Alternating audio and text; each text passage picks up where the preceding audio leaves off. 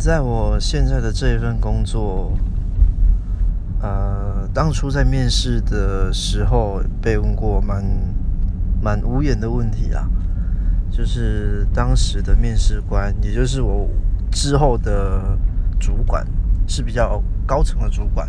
那他首先用英文叫我自我介绍嘛，那我英文自文自我介绍完之后，他就用英文问我，How many members in your family？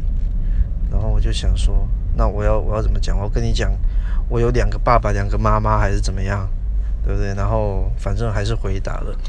那之后呢？呃，我也反正也录取了这份工作。